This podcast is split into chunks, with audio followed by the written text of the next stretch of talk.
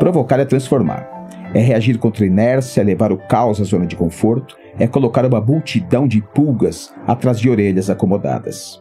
É desafiar convicções, demolir o lugar comum, eliminar frases feitas e respostas automáticas.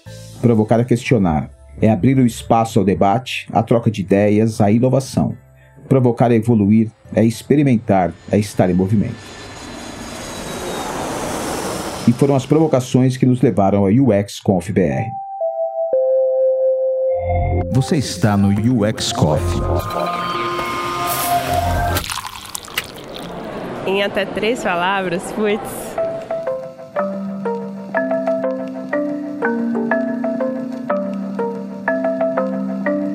Estamos aqui com a Melina Alves, a CEO da Dux Coworkers, uma das patrocinadoras do UX Conf BR. Tudo bem, Melina? Tudo bem, Alexei. E aí, o que, você tem para dizer para a gente sobre o UX Conf BR? A expectativa do UX Conf BR 2019 foi superada até do que o evento do ano passado. Foi um evento que trouxe o conceito básico de UX, que é a história da empatia, e falou disso com uma visão muito direcionada às lideranças, né? Essa visão do designer como, como lideranças na concepção de projetos com uma visão mais voltada ao usuário, né? E como é que foi a experiência do UX Coffee por lá?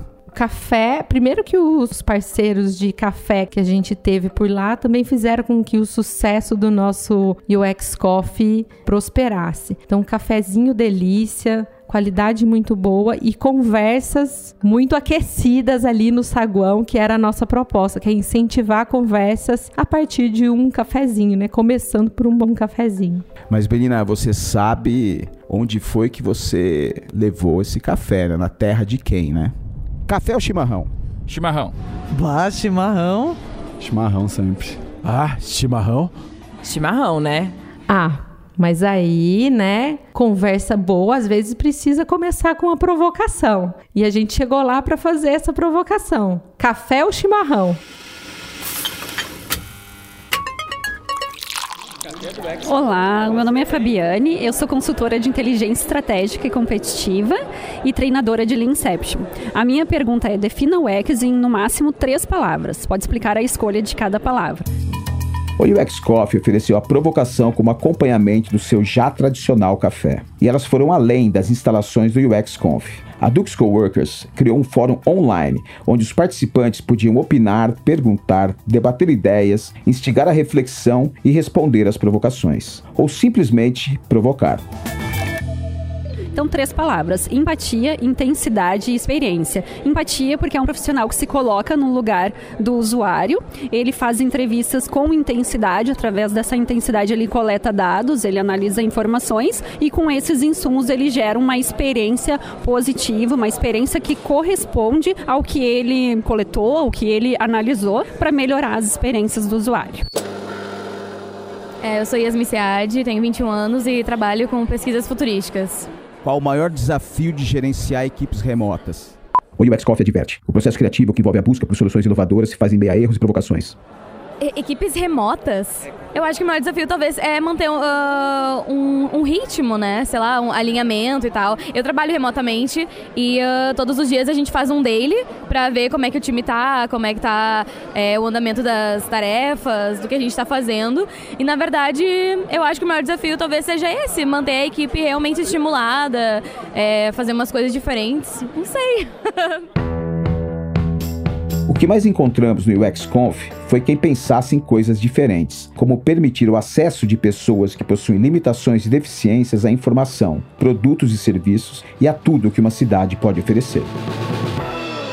Oi, pessoal. Agora vamos entrevistar o Marcelo Sales, um dos pioneiros em trazer o tema de acessibilidade para o mundo corporativo e para o design. Ele tem um projeto que se chama acessibilidade.d, que é um site para o pessoal de desenvolvimento que trabalha com tecnologia, principalmente web. Dentro desse site, ele, ele trabalha é uma biblioteca para que os devs e os desenvolvedores, né? Vamos falar dev, às vezes o pessoal pode, pode não ser tão acessível, né? E o pessoal de design possa ter ali uma biblioteca e melhorar a prática de acessibilidade na concepção de artefatos interativos digitais. Mas o que eu vou puxar aqui com ele é uma conversa sobre acessibilidade, pensando um futuro longínquo, smart cities. Vamos conversar um pouquinho do seu ponto de vista, trazendo um pouco dos aprendizados que a web teve e como que de repente isso poderia ser aplicado no futuro the next step, sabe? Então, não é muito bem minha especialidade a respeito de falar de acessibilidade para meios físicos, cidades principalmente, mas é algo que eu venho estudando por conta de todos os estudos relacionados à acessibilidade no geral. Meu foco é o digital, mas falar de cidades não é muito complicado porque a gente percebe isso no dia a dia. O convívio com pessoas com deficiência, como é o meu caso, é, me traz uma série de insumos com relação a esse assunto e a dificuldade que todos têm em se locomover nos locais. É, vou dar um exemplo bem prático e direto relacionado com as atividades que eu faço, porque além da locomoção das pessoas de terem a dificuldade de deslocamento de um lugar para o outro, nos próprios locais também que ocorrem os eventos ou algo relacionado em que as pessoas estão chegando, também precisa ter todo o princípio ali de acessibilidade. Aqui mesmo aqui no evento no XCOM, é, as salas são acessíveis, temos elevadores disponíveis para localização das pessoas. Não temos piso tátil, eu percebi aqui, então, por exemplo, cegos poderiam ter dificuldade ou precisar de ajuda até chegar o local a sala respectiva do workshop, que era o meu caso aqui, um workshop de acessibilidade. É, então, o pensamento com relação às cidades vai muito além do que da cidade em si, eu acredito. A cidade é muito importante, mas isso é parte da prefeitura e das, da, da própria população também. Eu costumo dizer que as pessoas não sabem os direitos que têm em muitas situações e com acessibilidade não é muito diferente. Não sabendo os direitos, elas não sabem quem cobrar, o que cobrar e como cobrar. Elas sabem que tem algum problema, mas o que eu faço para resolver esse problema? Porque às vezes a gente bota a culpa né, em prefeituras, governos e tudo mais, mas não necessariamente são apenas eles os responsáveis. Nós, como cidadãos, também precisamos se preocupar com essa questão. É, eu acredito que, pensando na figura que você representa hoje no mercado, eh, sendo um porta-voz da acessibilidade, eu imagino que também fica, fica um chamado para que esse mindset de voluntários aconteça também do ponto de vista das cidades. Por que não desenvolver uma biblioteca aberta, como você fez com a web, em torno desses padrões de acessibilidade para que isso se torne mais acessível. Estando mais acessível do ponto de vista da informação, a população também talvez se enxergue melhor e veja também quem, com quem ela deve ou não tratar. Por exemplo, da calçada, né? A gente nunca sabe se o responsável por uma calçada mal feita é a prefeitura ou é a casa. Então, se for a casa, é fácil, toca a campainha e pede entendeu? Agora a gente sempre acha que é tudo da prefeitura e às vezes não é, né? Então a, abrir essa essa biblioteca, assim como você fez, de repente, para os artefatos urbanos tecnológicos e não tecnológicos, para promover a, a, melhor fluência de interação das pessoas na cidade, talvez seja o primeiro caminho para a gente construir o que é Smart Cities, sabe? Num ponto de vista de pensar um ecossistema inteligente para a cidade. Começar, agora que ainda aproveitar que ainda isso está incipiente, para a gente começar a desenhar esse futuro mais promissor do que o que a gente tem hoje. O que, você acha? Eu concordo plenamente. Inclusive, eu também fui pensando em algumas analogias a respeito. É, eu, eu gosto de falar para as pessoas que acessibilidade é um assunto que a gente consegue encaixar em qualquer situação possível. É, essa analogia com relação à biblioteca que eu montei, por exemplo, para acessibilidade, eu gosto também de dizer o seguinte: todas as informações já, já existiam, já existem. O trabalho que eu fiz, por exemplo, com o toolkit de acessibilidade foi simplesmente facilitar o acesso à informação. E foi um trabalho que eu enxerguei através de exercícios que eu fazia, workshop e a dificuldade das pessoas no entendimento. Marcelo, muito obrigada. Fica a dica agora para quem está ouvindo o podcast de de repente, quem sabe você pode iniciar esse, esse trabalho de se juntar talvez o acessibilidade.d para desenvolver agora uma biblioteca de Smart Cities. Por que não? Né? Então tá, um beijo, muito obrigada pela audiência. Estamos aqui no UX Conf BR. É isso aí, eu que agradeço a, a, oportunidade aqui e agora você me provocou, né? Na verdade, eu vou levar para casa essa questão, porque era uma questão que eu não havia pensado. Na verdade, já havia pensado, mas não com o viés de acessibilidade e com certeza vou pensar mais a respeito. Poli de Castro, é, eu sou da IBM Brasília e trabalho pelos produtos digitais do Banco do Brasil. O que você entende por usabilidade? Cara, usabilidade é você facilitar a vida do usuário, é encontrar caminhos que sejam mais intuitivos e que possa exercitar a empatia realmente no, no trabalho de design e também na entrega de produtos digitais. Meu nome é Patrícia Mendes, uh, eu trabalho com pesquisa e análise de mercado na área de marketing do Cicred. Como você melhoraria a experiência do usuário do Uber? Bom, hoje a gente tem a pesquisa aquela pós-atendimento do Uber, né, que tu já tem uma febre de como que foi aquela tua experiência. Mas eu acho que uma das formas do pessoal que está desenvolvendo essa solução, enfim, que está pensando nesse serviço, é viver essa experiência como usuário, é conversar com as pessoas que tiveram avaliações super positivas e aquelas que não foram tão boas, para tentar mapear onde é que estão os gargalos e como a gente resolve certos problemas que podem ser relativamente simples para alguns, mas que para quem está se locomovendo talvez seja uma coisa bem importante ser resolvida.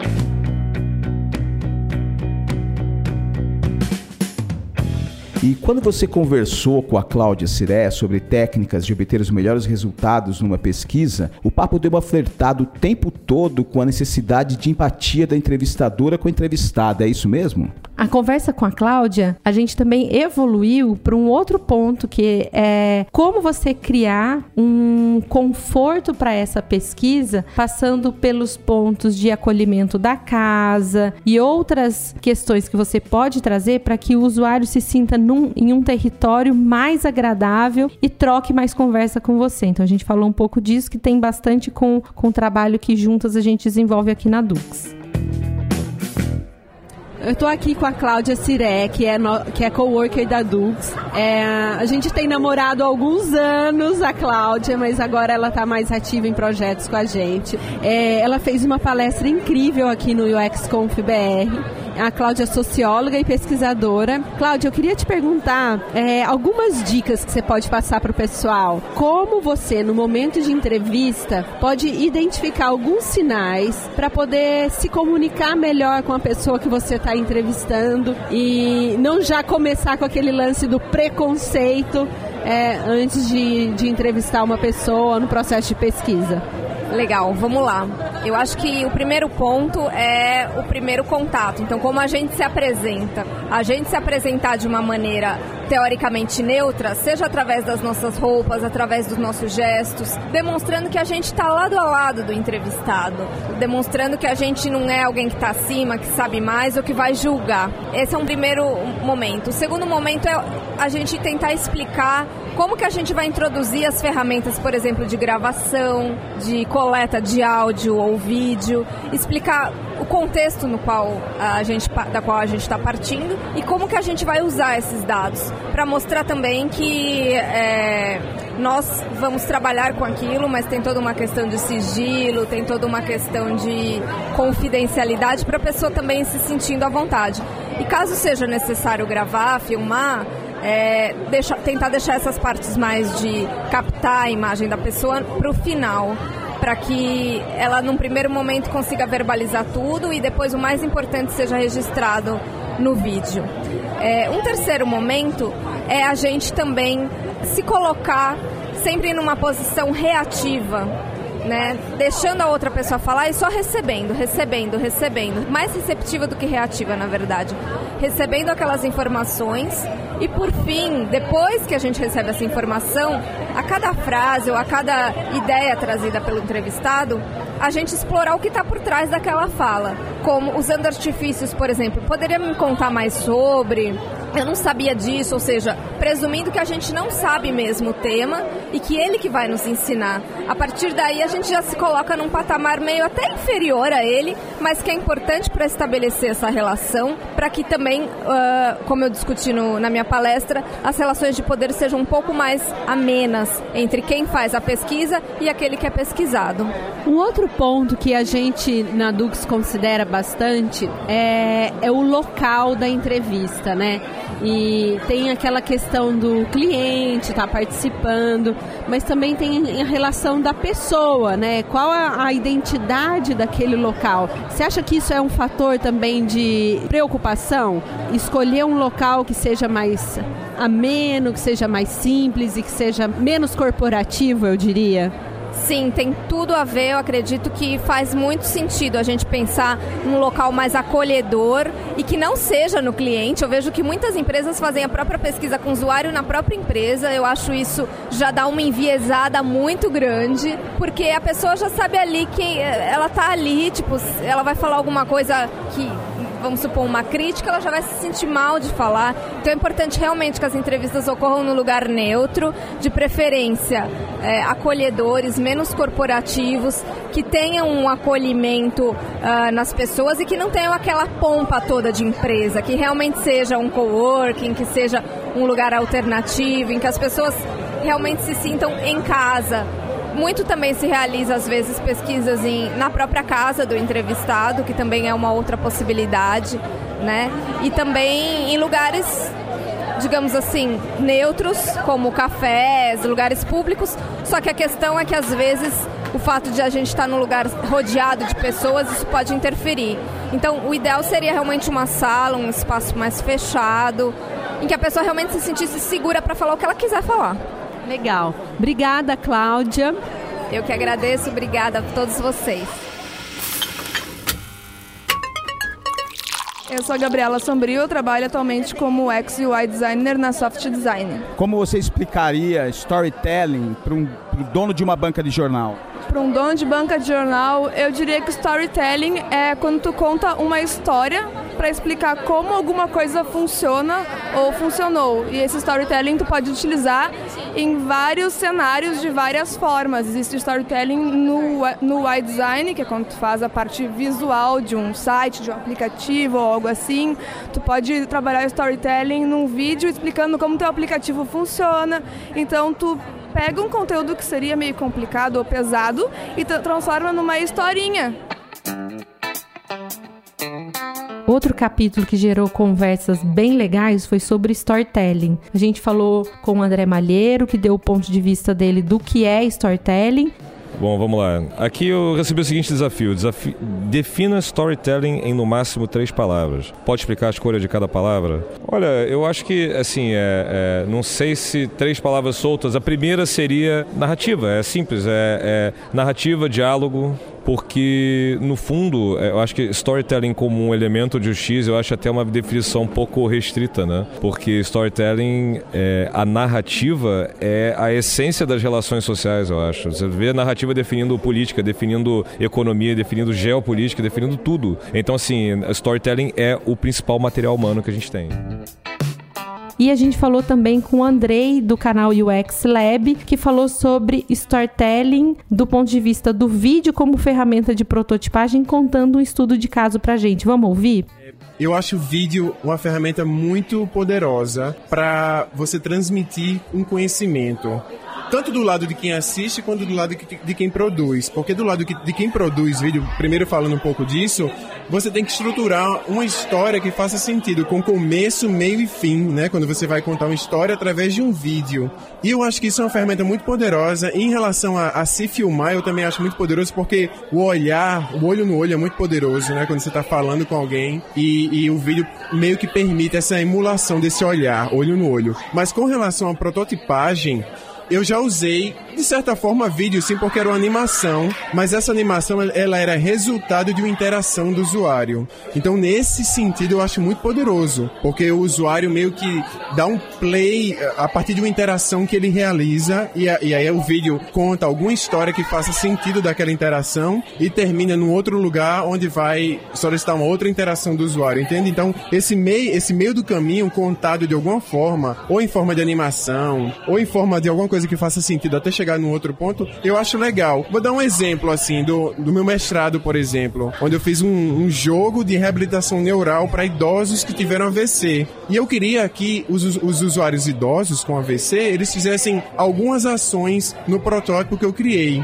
E o, o, o meio termo entre o, o ponto de interação e o ponto final era uma animação, porque eu queria que eles entendessem a historinha que ia acontecer, que era um personagem, que era um jogo, até chegar naquele ponto final. Então acho que no vídeo, nesse sentido, foi muito importante para fazer esse link, sabe, entre um ponto e outro, e os usuários idosos, eles entenderem naquele momento o que é que aquela interação deles estava ocasionando na interface. Só para vocês, assim, do, do, do, ponto de vista da Dux, até para contar um pouquinho de, dessa relação, ver se essa analogia é, pode ser usada, Andrei. É como se a gente estivesse criando a partir do vídeo um teste de usabilidade, só que sem o moderador, porque o moderador, na verdade, é essa animação. Ela que vai contar essa história, que vai mostrar qual seria a próxima tarefa, vai conduzir o usuário numa próxima tarefa, sem a necessidade de um, de um moderador ali para indicar porque aí você cruza o vídeo uma, com uma, algum tipo de interação que puxa um outro vídeo né? Então isso é um dos caminhos. É mais ou menos isso? Exato. Eu acho que é por aí, Melina. Assim, é, é o vídeo como um, como você falou, um, como um no lugar de um mediador conduzindo o usuário para um determinado lugar. E esse lugar pode ser o próximo ponto de interação que ele tenha que fazer. Né? Eu acho que, que o motion tem muito essa função, né? Eu acho que prototipar o motion é legal, porque o motion ele justifica, ele em termos de interação, uma, uma animação com motion, ela é como se fosse o, a consequência da interação de um usuário, sabe? Quando o usuário faz alguma coisa no interface, por exemplo, e aquilo, e aquilo gera um, sei lá, uma coisa que tenha uma relação com o mundo físico, sabe? Que a pessoa consiga entender as inércias e o movimento que chegou em determinado lugar. É, acho que tudo está muito relacionado relacionado também a essa parte de, poxa, eu ocasionei isso e terminou nesse resultado aqui, agora eu tenho que fazer outra coisa aqui para acontecer uma outra coisa. Então acho bem legal. E motion é uma coisa tão falando dessa parte né, tão complexa, né, prototipá-la faz todo sentido, porque ela é parte da interação e desse diálogo né, com o usuário. Também tem esse outro lado, que dava um outro grande episódio a respeito, inclusive. Que seria prototipar uma animação, é. né? Próxima conversa, de repente, a gente pode explorar um pouco mais esse ponto. Muito bom. Obrigado mais uma vez. Hugo Cristo, sou professor, trabalho há 20 anos também com algo que se chama UX hoje, mas que um dia já foi web design e assim sucessivamente. Isso aí. É, qual o propósito?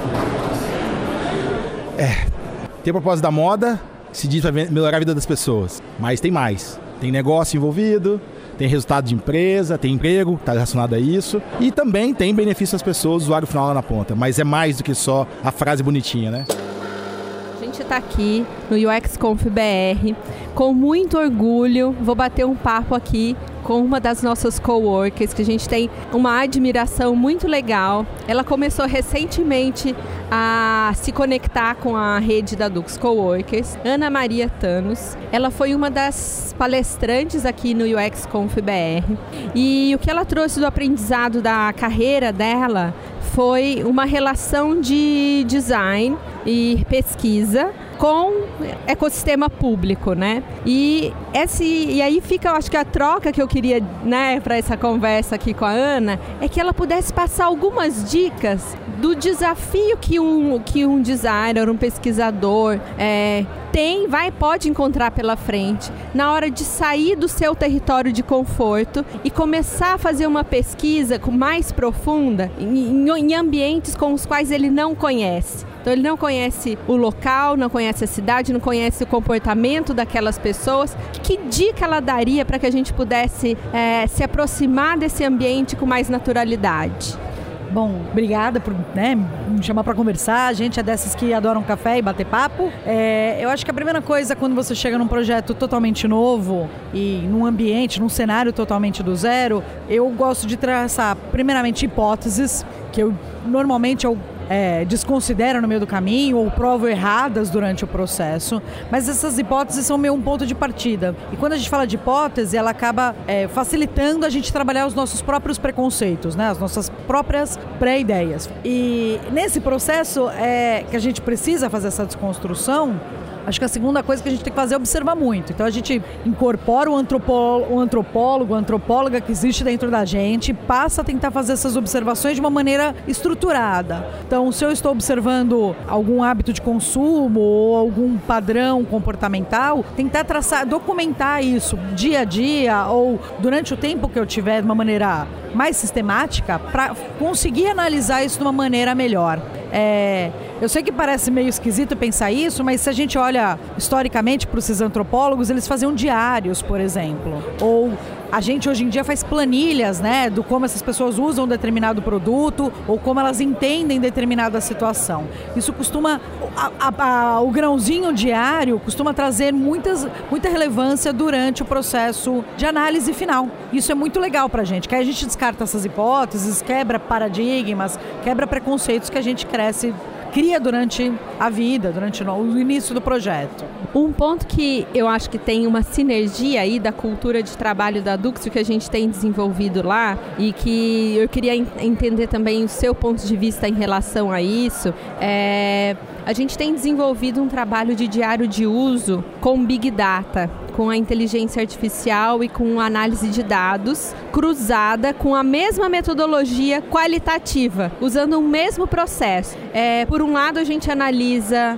os dados do ponto de vista desses padrões e desses, é, dessas hipóteses de padrões que fazem parte desse estudo prévio e pelo lado qualitativo, a gente vem com a validação dessas hipóteses de padrões, que é a, é a, é a imersão, né? Que você faz uma pesquisa mais é, eu, eu gosto, eu, se eu falo etnográfica, amanhã eu sou apedrejada. Uma pesquisa inspirada em etnografia, que não é necessariamente uma pesquisa etnográfica, mas que você tem ali um olhar mais qualitativo dessas conclusões. Uma, tem, é, tem um storytelling por trás daquilo, né? E o que, que você acha disso? Funciona bem? É, a gente está no caminho certo? É, você tem alguma experiência para dividir com a gente em relação a isso? Olha, eu, eu realmente acho que esse é um futuro de uma boa análise, né? Se a gente, querendo ou não, estamos cobrindo todas as áreas dentro disso, né? A quanti-quali, eu acho que é uma dança, né? Não existe só uma, a gente fica num processo muito orgânico, né? Uma qualitativa fica muito só a história individual. E só a quant a gente acaba criando vieses, a gente acaba gerando preconceitos, né? Só pensar em algoritmos, padrões preconceituados. É, eu acho que é exatamente esse tipo de coisa que a gente, quando a gente trabalha com as duas, os dois dados, a gente consegue melhorar. É, é muito difícil fazer isso, não é para qualquer um, porque demora tempo, demora técnica, a gente precisa introspectar todos esses dados que a gente colhe, mas eu acho que é, é o melhor caminho para você realmente ter um conhecimento. Porque no final, pesquisas soltas, né, testes soltos, eles não formam conhecimento. E o grande desafio de um pesquisador, ainda mais numa área de, um, de produtos que estão começando, é tornar isso conhecimento, que vai ser atualizado com o tempo, que vai ter padrões que serão repetidos e retestados, mas que não pode se perder num teste que fica engavetado. A gente viu hoje um, uma palestra do Eduardo do César e ele comentou, ele falou uma coisa que, que eu gostaria de reforçar essa mensagem além dos nossos posts no Instagram, que é, o designer precisa ter, aprender a ter, se evoluir, né, buscar um conhecimento a, é, da análise de dados. Ao mesmo passo que o cientista de dados precisa também, aí é mais uma visão da Dux, um, uma colaboração aí com, com o que o Eduardo disse, que ao mesmo passo a gente acredita que o mercado, quando, quando a gente olha para o cientista de dado, até pela nossa experiência com esse perfil de, de, de pessoas dentro do nosso próprio time, a gente acredita que eles também precisam evoluir quanto o olhar estratégico e comportamental. Porque sem isso, a gente fica num time que é só de data e num time que é só humano e ao mesmo tempo também não tem uma visão de promover negócio. Eu acho que essa é o conceito de multidisciplinaridade, de ideias de inteligência coletiva trabalhando junto para que a gente possa desenhar aí um futuro de UX mais mais produtivo para todo mundo, né? É, eu não poderia concordar mais, né? Eu acho que é, é botar todo mundo centrado no usuário, é botar todo mundo centrado na inovação, né? A gente tem que ser tratar é, isso como se fosse a única meta real, né? Se a gente pensa em meta individualizada, vai ficar sempre né, o grupinho dos números versus o grupinho das pessoas. E não é isso, né? Somos, somos compostos. Aliás, essa separação é falsa, né? A gente precisa trabalhar com a realidade de que estamos compostos dos dois lados e precisamos trocar mais essas informações. Eu acho que é, é um excelente ponto para a gente trabalhar para as próximas apresentações, pautas e produtos, é né? manter isso daí. Ana, agora eu te convido para vir aqui na Dux Coworkers para a gente continuar essa conversa e mantenha aqui. Você sabe que a nossa casa já está de portas abertas para você e para todos os coworkers que estão ouvindo a gente. Sabe que a gente está sempre aberto a receber vocês no nosso espaço, independente de a gente estar tá desenvolvendo um projeto junto ou não. Tá? Obrigada por essa conversa. Estou muito grata de estar aqui com você e de poder passar esse conhecimento para nossa rede. Obrigada por colaborar com a gente. Imagina, obrigada a vocês. Eu acho que temos que marcar presença e trazer qualidade, que eu acho que é isso que a gente está fazendo aqui. Obrigada mesmo.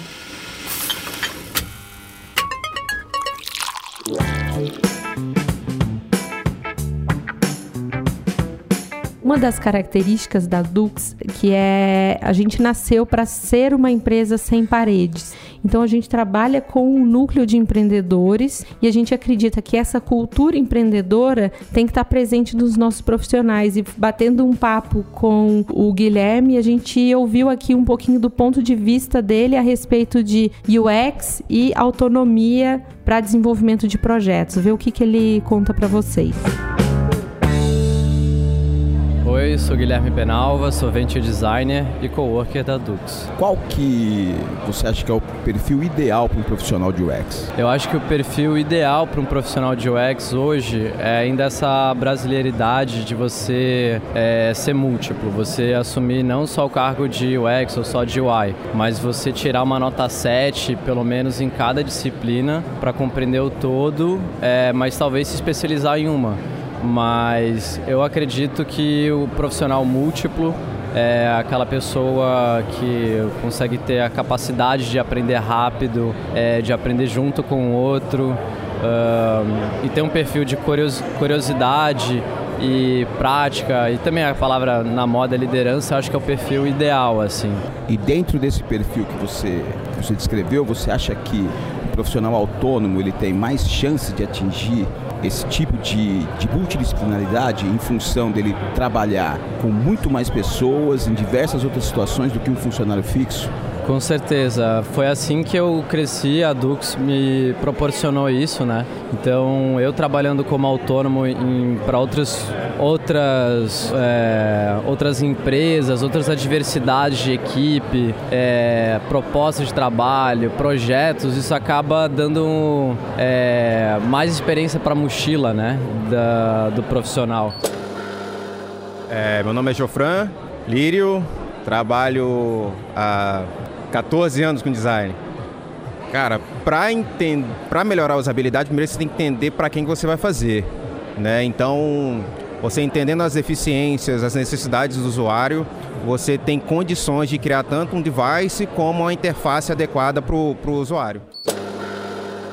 Bom, é, eu sou o Diego Soares, é, eu sou consultor de design de experiência do usuário e também service designer de Belo Horizonte. Bom, eu estou com uma perguntinha aqui que é o seguinte: comente a seguinte afirmação: a inovação só é possível se observarmos as pessoas? Bom, é, eu concordo plenamente. Inclusive porque hoje, o estágio atual da minha carreira, as pessoas são a minha principal matéria-prima e eu não vejo hoje uma inovação é, sem resolver o problema das pessoas. Eu acho que é muito difícil hoje você realmente criar algo é, realmente inovador sem partir de um ponto, um ponto inicial. E o ponto inicial é, são os problemas das pessoas. Eu estou aqui com a Paty Sarro, ela é especialista de User Experience do Bradesco, trabalha no departamento de canais e a gente vai falar um pouquinho sobre como UX, como disciplina, pode influenciar a cultura organizacional. Paty, conta um pouquinho pra gente da história de como o UX tem transformado a cultura organizacional dentro da sua experiência? Eu acredito que lá no Bradesco a gente tenha mudado um pouco o mindset, é, tanto das pessoas, quanto da nossa executiva, quanto ao conceito. É, o conceito era muito novo e as pessoas tinham dificuldade até de entender do nosso método dentro do banco. A gente pensava muito em tela antes, a gente pensava muito em visual e a gente, como profissional de UX, a gente foi trazendo um pouco o conceito, dando um passo para trás e falando um pouco mais de estratégia, como a parte de user experience poderia mudar um pouco a estratégia do que a gente vinha pensando como funcionalidade, como é, direcionamento e como e rumos que a gente tomaria assim como aplicativos e outros canais digitais. Então a gente tem é, buscado deixar mais evidente um pouco o nosso trabalho, colocando o pessoal mais colaborativo com a gente em todos os nossos processos e aculturando, engajando todos os departamentos, corporativamente, até nossa alta executiva do resultado que a gente pode dar e medir isso no final. Então acredito que a parte de talvez dar um passo para trás e mostrar um pouco mais conceitualmente onde a gente pode propor e trazer estratégia para o banco, tem dado uma visão diferente na cultura do que eles pensam de UX. E você acredita que é, parte disso, o que você acredita como entregável que vocês estão desenvolvendo, assim, na rotina mesmo de vocês, que tipo de entrega dentro do, do portfólio de UX você acredita que tem mais esse fit de transformação de cultura? É, vai na linha do design thinking, é na linha do de service design, é, trabalhos com pesquisa. Quais desses, quais desses ferramentais é, vocês trazem mais para a organização que eles perceberam vocês como estratégico? A gente tem modulado um pouco nossos entregáveis a partir do desafio que a gente tem, que é proposto para nós como o X. Então, vou dar um exemplo. Às vezes venha já um aplicativo, ou, desculpa, um, uma, um fluxo de telas já pronto, a gente valida isso também, mas a gente propõe que eles enxerguem quem é o cliente e que impacto tem o que a gente desenhou dentro da jornada desse cliente. Então, nosso entregável, ele está vindo muito com quem são os usuários, é, qual é a jornada dele e onde tudo que a gente está pensando se encaixa. Então, a gente modula todos os nossos entregáveis a partir de um desafio. Então, essa visão comportamental foi o, foi o maior fit para a organização poder olhar o design com uma visão estratégica. Foi pelo comportamento que, que deu fit. Total. Inclusive agora a gente com a Bia, que a gente está muito focado em inteligência artificial, a parte de qual é o comportamento do usuário, qual é a necessidade, necessidade dele e qual é a jornada que ele quer para aquela necessidade e quais são as interações que a gente vai ter de conteúdo nisso. Então, essa parte de buscar o comportamento, ver o nosso comportamento na nossa base do Bradesco para ofertar o que é melhor para o cliente é o nosso foco hoje. Vendo, pessoal, como a visão qualitativa é, da pesquisa ela é fundamental para a mudança da cultura organizacional é mostra, mostrar o algo além do Big Data, é mostrar o algo além da, das telas e isso começa a ter um fit estratégico, né? Então acho que é uma boa ferramenta, fica a dica também da Dux, que, é, que apoia aí um pouco das iniciativas do Bradesco e para vocês que estão vendo nosso canal. Poxa, Melina, eu aqui conversando com você, lembrando do UX Conf, me deu uma vontade de tomar o um café. Vamos lá? Vamos dar um tempinho? Vamos tomar um café?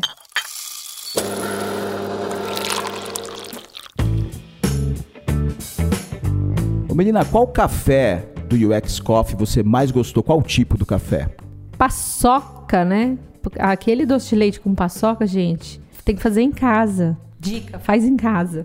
Eu gostei mais do aquele que tinha a borda doce de leite com chocolate. Hum, tá vendo como a diversidade abre o apetite e as ideias? Foi nesse tom que a gente também conversou com um time especial que foram palestrantes lá. Então, era Máximo Harris, que é a primeira comunidade é, de UX da América Latina, comunidade feminina de UX, que abraça essa causa do, da diversidade do ponto de vista feminino. E ao mesmo tempo a gente conversou com o Robson Santos e a Karen Santos, que trabalham trabalham aí numa outra ação que é UX para Minas Pretas, que tem o propósito de levar diversidade é, e mulheres negras para trabalharem dentro das, das organizações. Então, eles têm um trabalho de educação, né, de formação e também de fazer uma provocação com as empresas, que é um projeto maravilhoso que eles estão desenvolvendo. Vamos ouvir que eles contam para gente? Vamos lá eu vou contar um pouco da história que a gente ouviu aqui. Ah, tem uma comunidade na América Latina que está movimentando as mulheres que trabalham em UX para que elas juntas possam se unir e dialogar como encontrar melhor ambiente de trabalho e desenvolver as habilidades de UX dentro das organizações onde essas mulheres estão. E elas têm feito um mapa da América Latina, essa comunidade já ela, ela já está além do, do ponto onde ela começou, se chama Mar Mulheres em UX. Eu estou aqui com as fundadoras, a Carolina Sepúlveda e a Mariana Valenzuela. A pergunta que eu queria fazer para vocês é uma percepção que a gente tem de mercado mesmo, de dialogar com diversas empresas dentro desses times de user experience. A gente tem percebido que mesmo quando as lideranças masculinas dos times de UX, mesmo que às vezes a, a maior parte das meninas que trabalham nesses, nesses ambientes, elas estejam ali presentes, a gente tem percebido que os homens são muito afetivos, têm um mindset feminista muito legal. Como é falar de feminismo sem ferir esse diálogo desses homens tão importantes para que essas mulheres cresçam na carreira profissional? Como o que, que vocês acham que é, qual é o papel do homem no feminismo do ponto de vista de vocês? Hola gente, eh, soy Carolina Sepúlveda, diseñadora. Cofundadora de Más Mujeres en UX. Y mm, sobre la pregunta que nos realizaron, em, yo creo que el rol de los hombres que son profeministas dentro de nuestra comunidad ha sido muy importante. Ellos cumplen un rol de apoyo, un rol de difusión muy importante. Además de, bueno, la difusión es, es increíble lo que, lo, que lo que nos han apoyado con su discurso también, em, manteniéndose al margen, no, no siendo eh, participantes activos, porque es una comunidad de mujeres, pero sí apoyándonos desde fuera porque comprenden que este espacio es necesario y comprenden que este espacio es eh, importante para luego poder abrirnos y mostrar eh, de, forma empoderada lo que estamos haciendo. Em, contamos con, muchos hombres que participan de forma como tras bambalinas en nuestra comunidad, que nos apoyan, por ejemplo, eh, ayudándonos en algunos em, eventos, difusión de eventos, eh, ayudándonos y apoyándonos en nuestras redes sociales, em, difundiendo, invitándonos también a comentar qué estamos haciendo hoy día con nuestra comunidad, abriendo los espacios, invitándonos a espacios mixtos, pero desde nuestra comunidad. Y eso ha sido muy increíble. Obrigada você, Carolina, Mariana, por ter inspirado e por ter dado esse recado. Então, meninos, líderes de departamentos de UX, vocês são amados, muito queridos e a gente entende a posição de vocês, entende a capacidade que vocês têm de abrir um diálogo colaborativo com os times de mulheres e de homens que vocês estão aí. Porque a gente tem o mesmo mindset, a gente trabalha com o mesmo propósito. Então, sintam-se queridos e amados pela comunidade Mar Mulheres em UX e pela Dux Coworkers, que está aqui também fazendo o papel de, de abrir esse diálogo e trazer esse ponto de vista de, de multidisciplinaridade, que eu acho que é o fundamental em qualquer diálogo de causa. Obrigada. Muchas gracias. Muchas gracias. Saludos a todos. Tô com as duas figuras mais mais buchicho do, do, dos últimos tempos. Hello. Robson Santos e Karen Santos, que são os founders da, do movimento UX para Minas Pretas. E a gente não pode deixar de ouvir eles falando sobre a diversidade, né? multidisciplinaridade. É, eu queria saber de vocês um pouquinho dessa do que vocês consideram sobre multidisciplinaridade e diversidade dentro das práticas de UX? O que, que isso tem a ver com UX?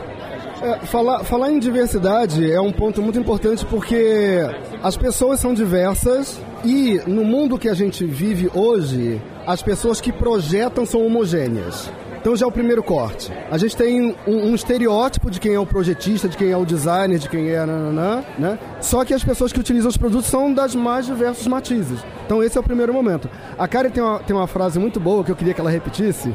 É, as empresas elas têm se dito muito diversas, né? E quando a gente pensa em experiência do usuário, e se a gente vê que existe um gap enorme e as pessoas pretas não estão projetando, então primeiro questionamento, nós não somos pessoas, e o outro questionamento é, se existem pessoas projetando para nós e não são pessoas pretas, quem são? Como eles sabem como a gente age, como a gente consome, o que, que a gente precisa, o que, que a gente considera ser é, do nosso uso mesmo, do nosso convívio, levando em consideração que nem todas as pessoas são iguais, né? Então é mais ou menos isso.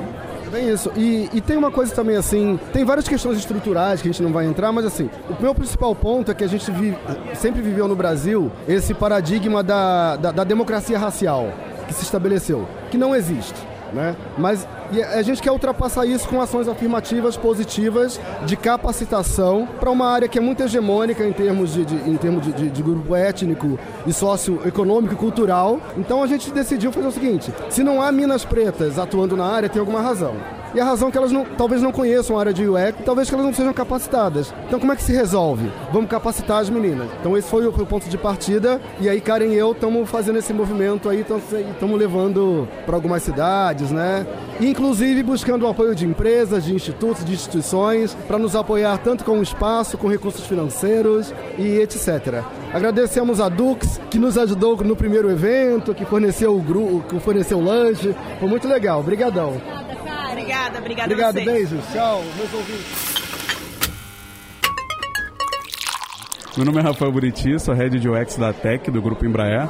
E a pergunta é quais são as melhores práticas de UX? Como designer, eu acredito que a melhor prática de UX sempre vai ser envolver o usuário, e nesse caso são as pessoas. As pessoas são o nosso foco principal, o nosso objetivo.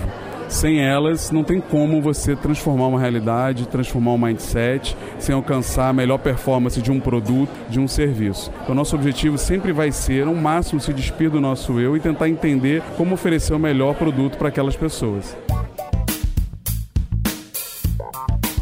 O Rafael Buriti foi palestrante no UX Conf BR e ele contou um pouco do desafio de, de aculturamento de UX dentro de uma equipe de desenvolvimento. E o interessante foi que ele usou uma das metodologias para isso, essa conversa inspirada numa troca, sabe, no momento do café, em que as pessoas estão despropositadas ali para gerar insights de, de oportunidades. E aí então ele chamou de UX Café, que é o nosso UX Coffee. Foi uma belíssima coincidência. É, Melina, depois que a gente encontrou o Rafael, a gente pôde conversar com três professores da Uniriter. Eles propuseram um tema pra gente conversar e eu acho que esse tema vai interessar bastante você. Vamos dar uma ouvida? Vamos, vamos lá.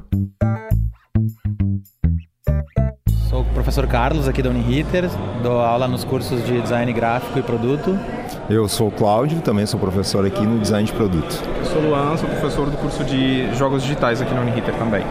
E eu tenho um questionamento de como a user experience pode melhorar trans, as transparências das informações hoje em dia, né? tanto governamentais como industriais, enfim, que se, pode ser feito algo nesse sentido. Aí, ah, larguei vocês numa rua.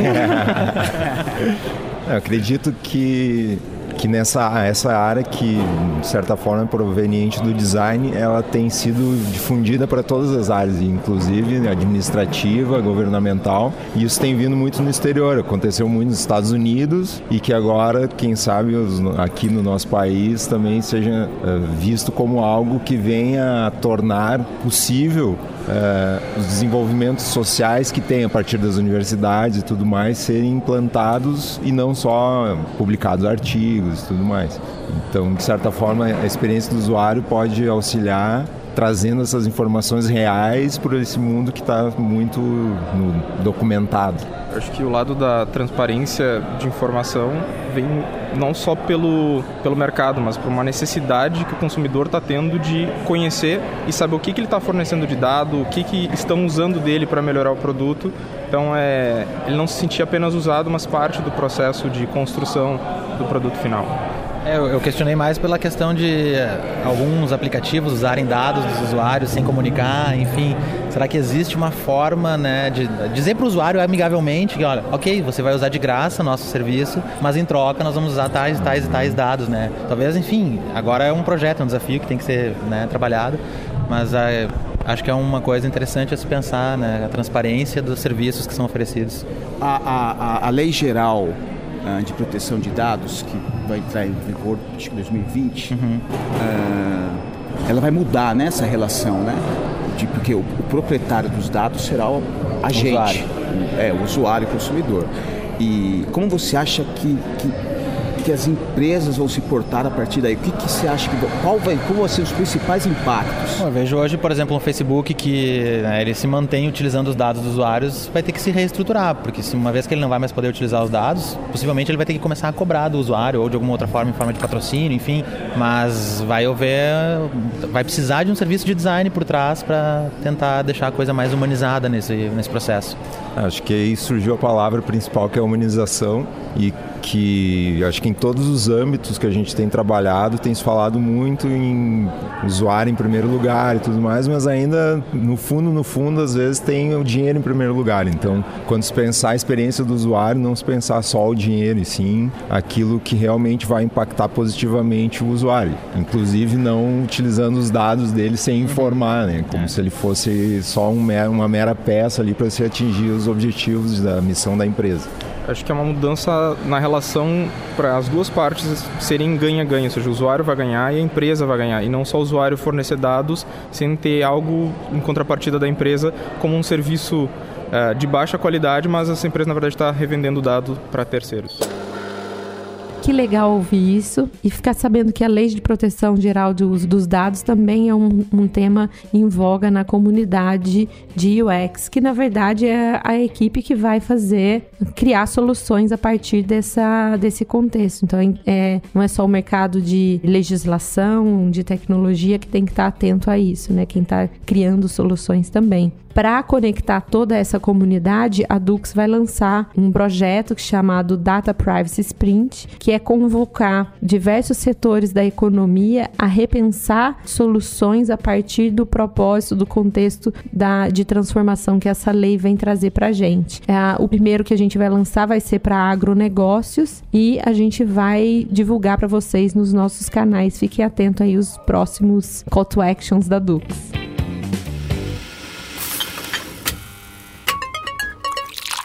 William Grilo, designer de interação do César, em Recife. Uh, e a pergunta é: onde você acha que começa e termina a experiência de consumo de uma pessoa?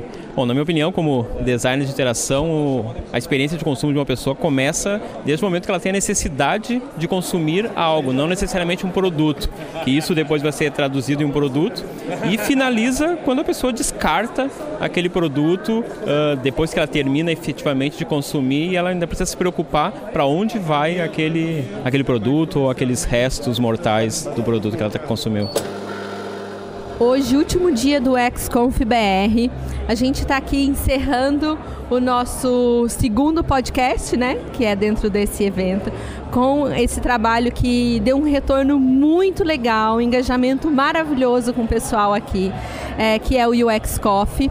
E agora, para encerrar, a gente vai fazer um papo com os fundadores do UX Conf BR e a gente vai a, primeiro fazer um agradecimento público a eles, né?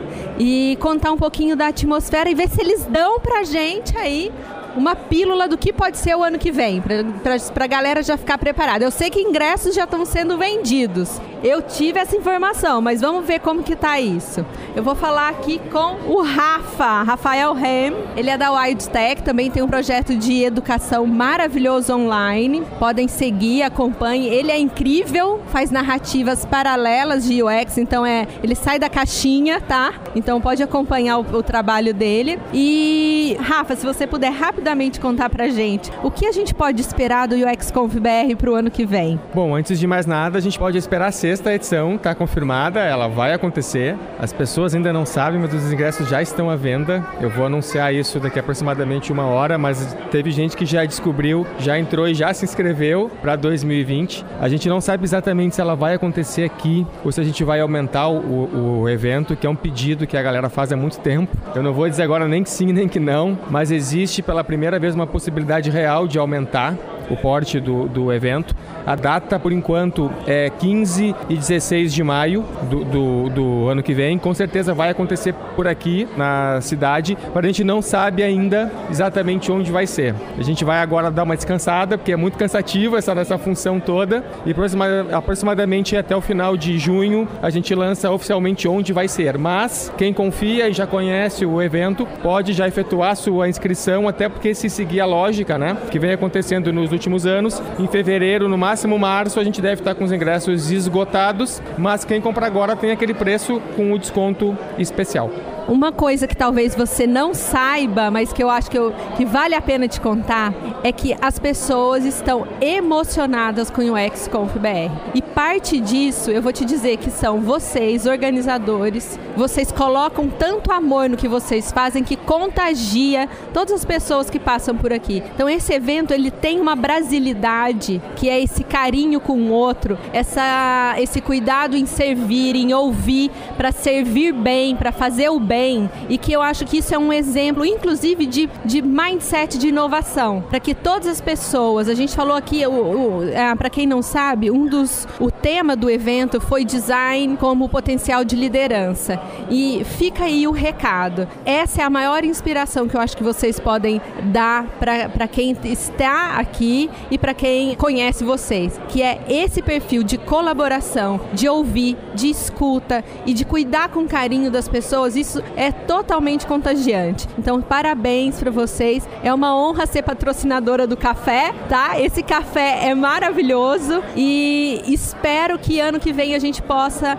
estar com vocês. A gente quer muito, já reserva lá. Reserva lá, tá? Obrigada, Rafa. Legal, legal. A gente fica muito, muito honrado em, em ouvir isso. É, tem chegado uh, esses feedbacks, a gente fica muito, muito honrado, mas ao mesmo tempo a gente fica um pouco, um pouco assustado porque a expectativa para o ano que vem ela já é muito alta, né? Então esse é um dos pontos também que às vezes a gente fica é, com receio se realmente deve aumentar ou não o evento, porque a gente não quer perder essa alma de um evento mais aconchegante, mais a, a, até um pouco assim acolhedor, né? Uma, uma, uma, metáfora até que eu sempre faço que, por exemplo, o Ila é os Rolling Stones num estádio. É um show fantástico. Aí o X-Conf é o Lenine em um auditório. Ambos são incríveis, mas cada um tem uma identidade diferente, uma alma diferente, né? Os Rolling Stones é um show fantástico, mas você não conversa com o Jagger, você não conversa com os músicos, né? Aí, aí o X-Conf é um evento menor e no final você conversa com o Lenine, enfim, você bate uma foto com os palestrantes, é um evento mais íntimo. Então o nosso desafio, se a gente realmente optar por aumentar o evento, é conseguir aumentar sem perder essa, essa autenticidade e saiba que a gente também é muito honrado em ter a Dux como nossa parceira e se depender de nós, o café também já é de vocês o ano que vem ganhou, viu? Tá garantido aqui o cafezinho ano que vem, hein, gente? Esse café maravilhoso que a gente também tá super feliz. Ah, fica o recado para todo mundo que serviu o café a gente está muito honrado de ter vocês servindo o café da nossa marca, porque vocês têm o fit da, da Dux Coworkers, esse fit de colaboração, de boa vibe, todo mundo vocês trataram com maior alegria, sorriso no rosto, cara boa. Gente, foi incrível, além do, das delícias da paçoca e do chocolate do doce de leite, é uma delícia também tirar o café com vocês, tá? Obrigada. É isso aí, então, obrigado. E para quem estiver ouvindo, né, uxconf.com.br, ingressos para 2020. Só não demora para entrar no site que talvez quando você entrar já, já foi. Antes da gente se despedir, eu queria fazer uma provocação. Faça. Café ou chimarrão? Chimarrão, sempre. Mas o café também no dia a dia, né? Mas se tiver que escolher, chimarrão.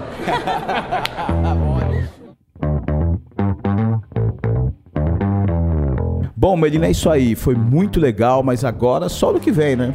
De UX Conf BR é só ano que vem, mas o UX continua aqui no podcast, nas nossas mídias e também abrindo esses diálogos a convite das empresas para que a gente possa desenvolver esse conteúdo e fazer mais provocações e conversas saudáveis nos espaços que as empresas abrirem para a gente. Mas antes da gente ir embora, eu não sei se você sabe, mas a gente acabou provando das nossas próprias provocações, né? Olha só o que, que o pessoal nos sugeriu para o UX Coffee. Uh, eu sou a Pietra, estrategista de produto pela Ignos Digital. Eu sou o Thiago, do capítulo XDA Rio. E a nossa pergunta é: dentro das boas práticas de UX, como você melhoraria a sua experiência no XCOF?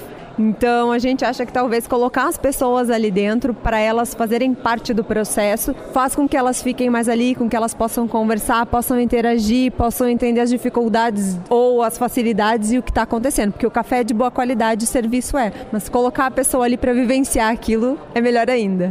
É, uma outra coisa que a gente pensou é que poderia ter uma forma de você levar um pouco do café daqui como um souvenir, né? Ah, mas como a gente vai fazer evolução de um projeto se não houve o feedback? Feedback. Estamos aqui disposto a ouvir. Agradeço todo mundo, tá? Vamos fazer, vamos, vamos melhorar. E é isso aí. Continuem dando feedback. Nosso canal é aberto.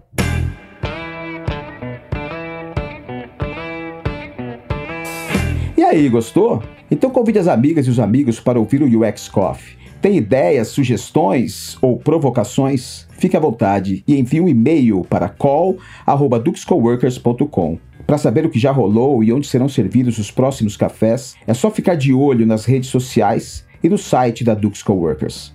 Ou nos procure na hashtag UXCoffee. Quem sabe a gente não se encontra para trocar uma ideia.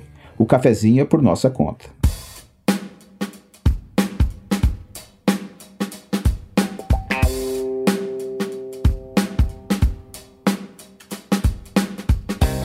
Quando você começou a tomar chimarrão? Acho que com oito anos. Comecei a fazer chimarrão eu em casa aos 13. Este UX Coffee foi realizado por Melina Alves, Thaís Amorim e Alexei José, direto do UX Conf BR em Porto Alegre.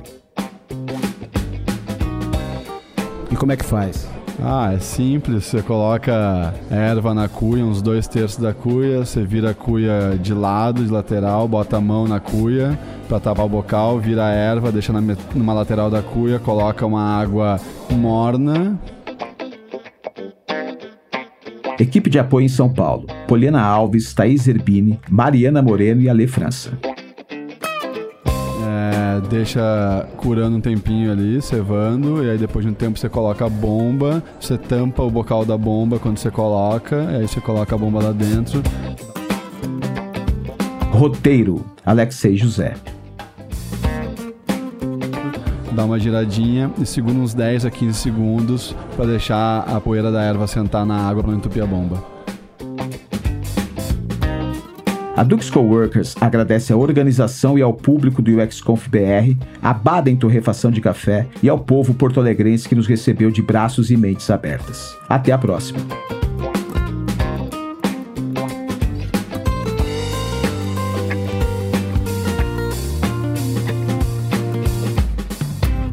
Chimarrão ou café? Chimarrão e café.